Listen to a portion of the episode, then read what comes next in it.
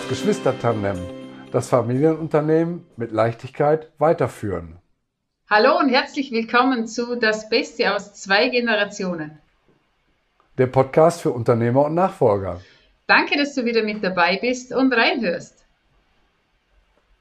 Wie ihr als Geschwister das Familienunternehmen mit Leichtigkeit erfolgreich weiterführen könnt und welche Fehlerquellen es von vornherein zu vermeiden gibt. Ja, heute dreht sich eben alles um die Geschwister und ich selbst habe acht Jahre mit meinem eigenen Bruder im Familienunternehmen zusammengearbeitet und wir waren damals, es war echt eine spannende Zeit, es war damals fast wie, wir waren wir lange, lange, viele Jahre wie Zwillinge, bis vor ein paar Jahren. Und ähm, wir sind ja auch nur knapp ein Jahr auseinander. Und das hat immer sehr gut funktioniert, auch im Familienunternehmen. Was dort für mich immer spannend war, das war immer witzig, wenn wir gemeinsam auf Dienstreisen waren. Weil jeder dachte immer, wir sind äh, verheiratet, wir hatten ja den gleichen Nachnamen. Und äh, beim Einchecken ins Hotelzimmer war das immer sehr spannend, da wir ja immer zwei Einzelzimmer genommen haben und die Gesichter der hinteren Rezeptionistin zu sehen. Total spannend war es dann, wenn mein Mann noch mit dabei war und der einen anderen Nachnamen hatten und der hat mit mir eingecheckt und mein Bruder ins eigene Unternehmen. Und das war wirklich eine spannende Zeit. Ja, rückblickend ähm, auf die Zeit, was würdest du sagen, war denn ähm, verantwortlich für eure erfolgreiche Zusammenarbeit? Was hat es ausgemacht? Eines der wichtigsten Punkte war natürlich die Kommunikation. Dann ein anderer wichtiger Punkt war die klare Rollen- und Aufgabenverteilung. Ähm, dann das Vertrauen, dass der andere auch sein Bestes gibt und das Privat und das Geschäftlich so gut es geht zu trennen. Mhm.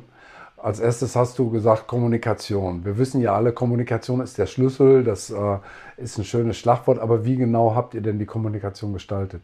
Mhm. Mm, zuerst einmal geschaut, also am Anfang war das eine Herausforderung, wie wir in der Familie kommuniziert haben, das umzumünzen ins Unternehmen, denn unter Geschwistern laufen ja oft Dinge und Kommunikationsarten, die sehr direkt sind und manchmal auch sehr forsch sind. Wie wir mhm. das im Unternehmen lösen können, dass wir wirklich auf einer sachlichen Ebene miteinander sprechen und nicht dieses äh, kleine, äh, große Schwester, kleiner Bruder äh, Verhältnis weiterführen. Und was für uns sehr hilfreich war, ist, wenn es Herausforderungen gab, äh, vor allem größere, und die gab es ja zwischenzeitlich auch, dass wir einen Coach an unserer Seite hatten. Mhm. Habt ihr den zusammengesucht oder jeder für sich? Mm, nee, den hatten wir, also wir haben uns dann gemeinsam auf einen geeinigt. Es hatte jeder für sich selbst einen Coach und für einen Coach haben wir uns gemeinsam geeinigt, dass wenn es Herausforderungen gab, das miteinander auch zu besprechen und miteinander ähm, zu klären. Und Zusätzlich hatten wir die Vereinbarung, dass wir fixe Schurfix einführen, äh, mhm. Quartalsbesprechungen und Jahresziele. Und dies haben wir meistens, also die Quartalsbesprechungen und Jahresziele haben wir immer mit einem Berater an unserer Seite, dass wir nicht nur unsere eigenen, ähm, in, in unserer eigenen Brühe da herum hantieren, sondern dass wir wirklich neutral noch jemand von außen an unserer Seite haben, der uns dabei begleitet hat. Und das, was natürlich auch wesentlich war, wenn es Herausforderungen gab, dass wir das direkt angesprochen haben. Also nicht wieder, ah, das spreche ich jetzt mal besser nicht an und kehre es unter den Teppich. Hm. War natürlich nicht immer angenehm. Vor allem, wir sind beide sehr direkte. Ähm, wir ja. haben das natürlich manchmal auch in einem Ton gesagt, das vielleicht nicht so angenehm war für den anderen.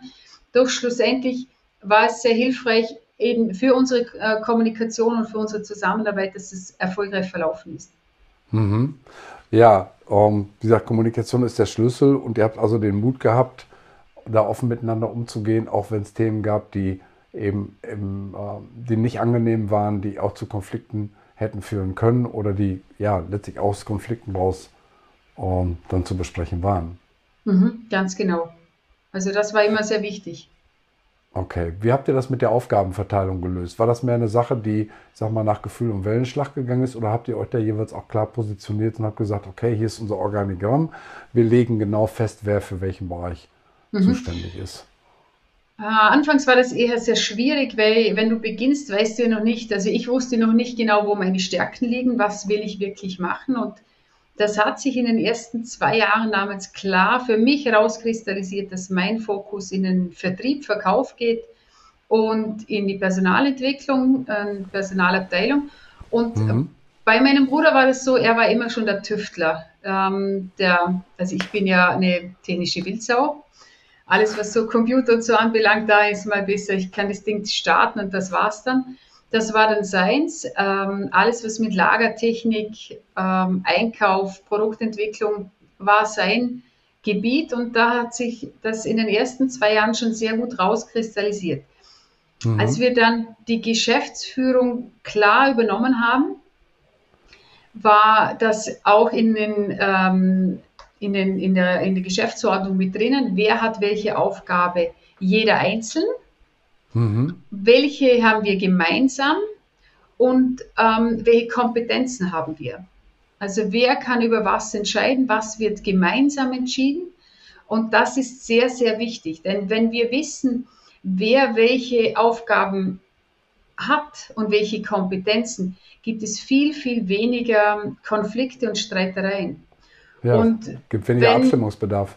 Genau, und wenn der andere sich wieder einmischt in ein Gebiet, was nicht seins ist, dass es nochmal klar geklärt werden kann und gesagt werden kann, du, ähm, das ist mein Teil des Unternehmens, da habe ich die Verantwortung. Wieso gehst du hier direkt zu den Mitarbeitern und klärst das ab, ohne mich davor mhm. einzuweihen und, und über, mit mir über diese Herausforderung äh, jetzt zu sprechen? Und das ist eines der sehr, sehr wichtigen Dinge, dass wir klar wissen, welche Rollen haben wir? Welche Rollen haben wir im Familie, in der Familie als mhm. Geschwister? Welche Rolle haben wir im Unternehmen? Dass wir da eine klare Trennung auch dort nochmal drinnen haben. Habt ihr das, ähm, ja, offensichtlich habt ihr das besprochen und auch miteinander ähm, ja, festgelegt, habt ihr es auch verschriftlicht, ähm, sodass es wirklich auch praktisch als, als ähm, Organisationsstruktur dokumentiert war für euch selber, für Mitarbeiter, für die Familien? Genau, also das war ja auch für die in der Geschäftsführerordnung mit drinnen, äh, segnet dann ja auch der Inhaber des Unternehmens ab. Und das war sehr wichtig. Also das ist ja, dieser Vertrag wurde ja auch ähm, rechtsgültig beim, ähm, beim Rechtsanwalt unterzeichnet. Und beim Notar, das war, ist ja nichts, was wir einfach nur so in netter Zweisamkeit vereinbart haben, sondern das war rechtsgültig. Mhm. Und das ist sehr wichtig. Das war für alle klar, für jeden Mitarbeiter im Organigramm. Der, jeder muss ja wissen, wer ist für wen zuständig. Das, klar. Ähm, ja, sehr, sehr guter Punkt. Also nicht nur die Klarheit schaffen, sondern das eben auch so abzubilden, dass es sauber dokumentiert ist, dass es kommuniziert ist und dass am Ende Klarheit herrscht und nicht ja, Gefühl und Wellenschlag mal so, mal so und beim nächsten Mal wieder anders.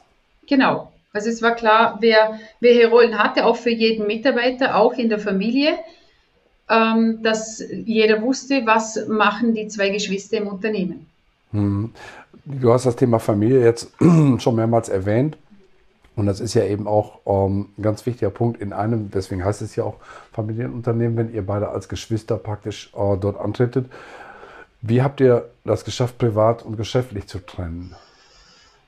Hm, privat und geschäftlich zu trennen war, ist natürlich immer wieder eine große Herausforderung. Vor allem dieses, dass wir während den geschäftlichen Gesprächen nicht in die, in die Geschwisterrolle hineinfallen.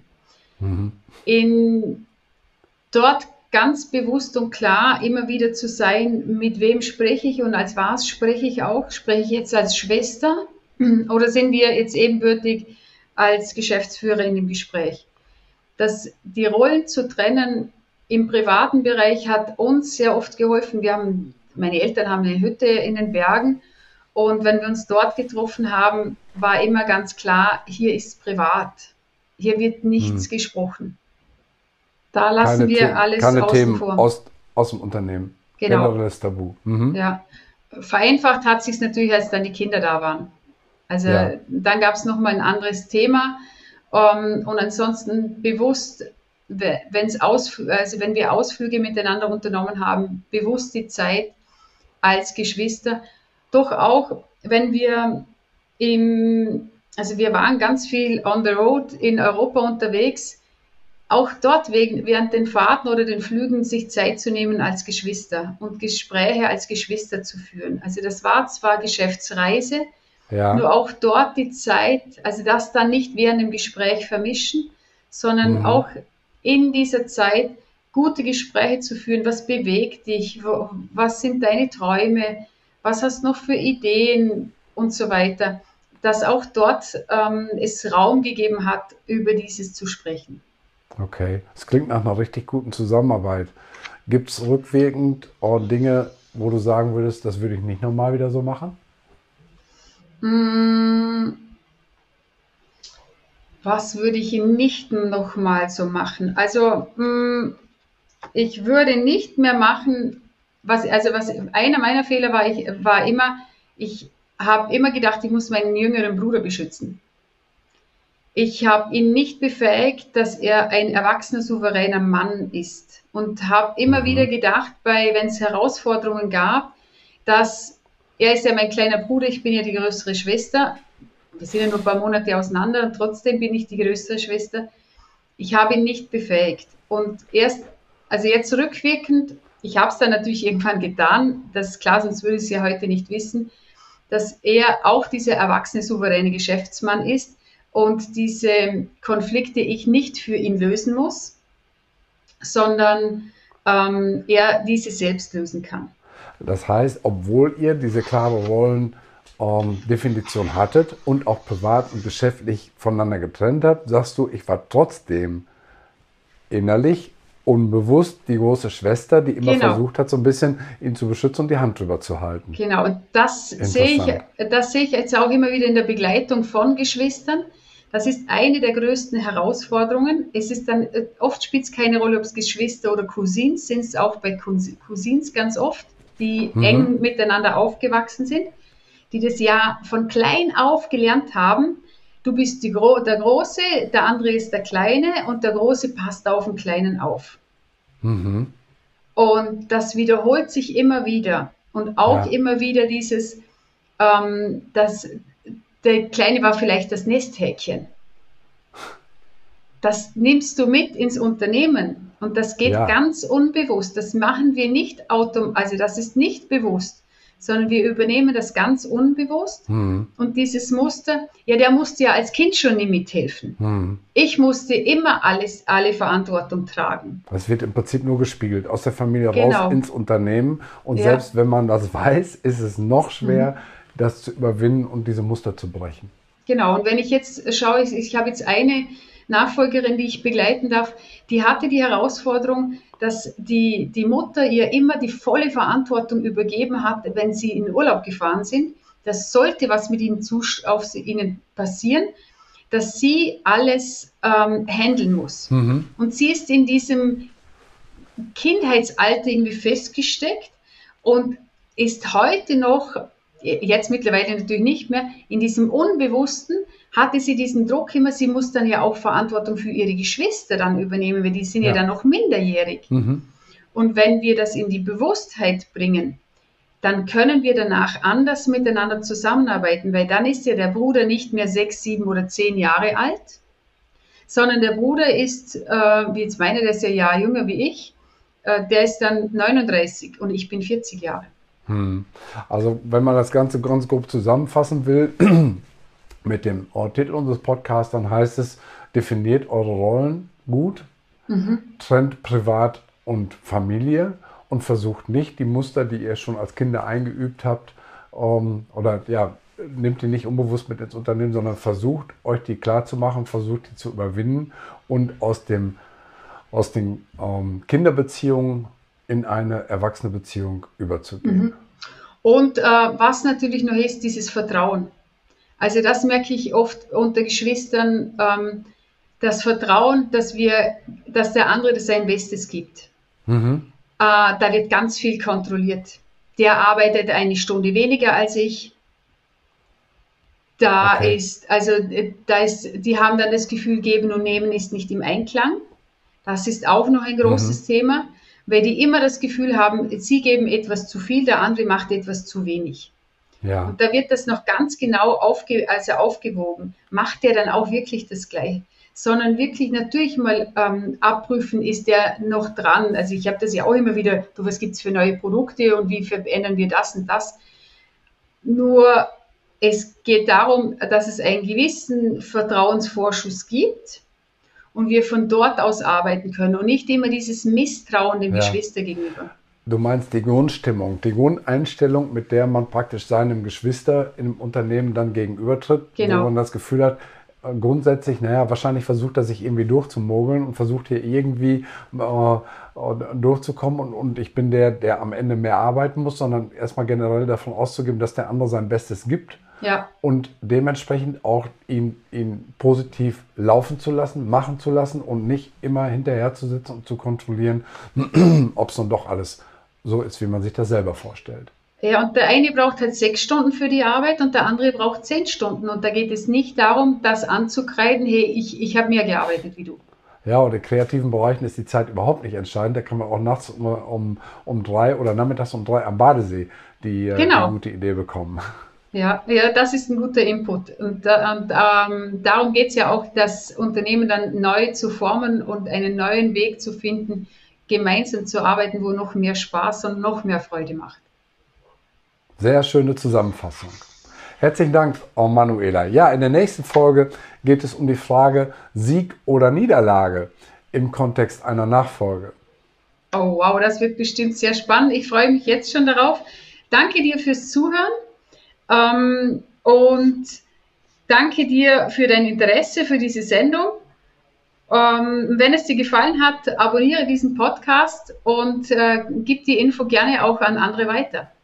Ja, das ist manchmal ein bisschen leichter als äh, eine Bewertung auf den äh, üblichen Portalen. Den Link weiterzugeben ähm, als, äh, als E-Mail oder auch als WhatsApp ist häufig viel einfacher und damit würdest du uns einen großen Gefallen tun. Und jetzt wünschen wir dir noch einen wunderschönen Tag. Servus und bis bald. Eine gute Woche und tschüss. tschüss.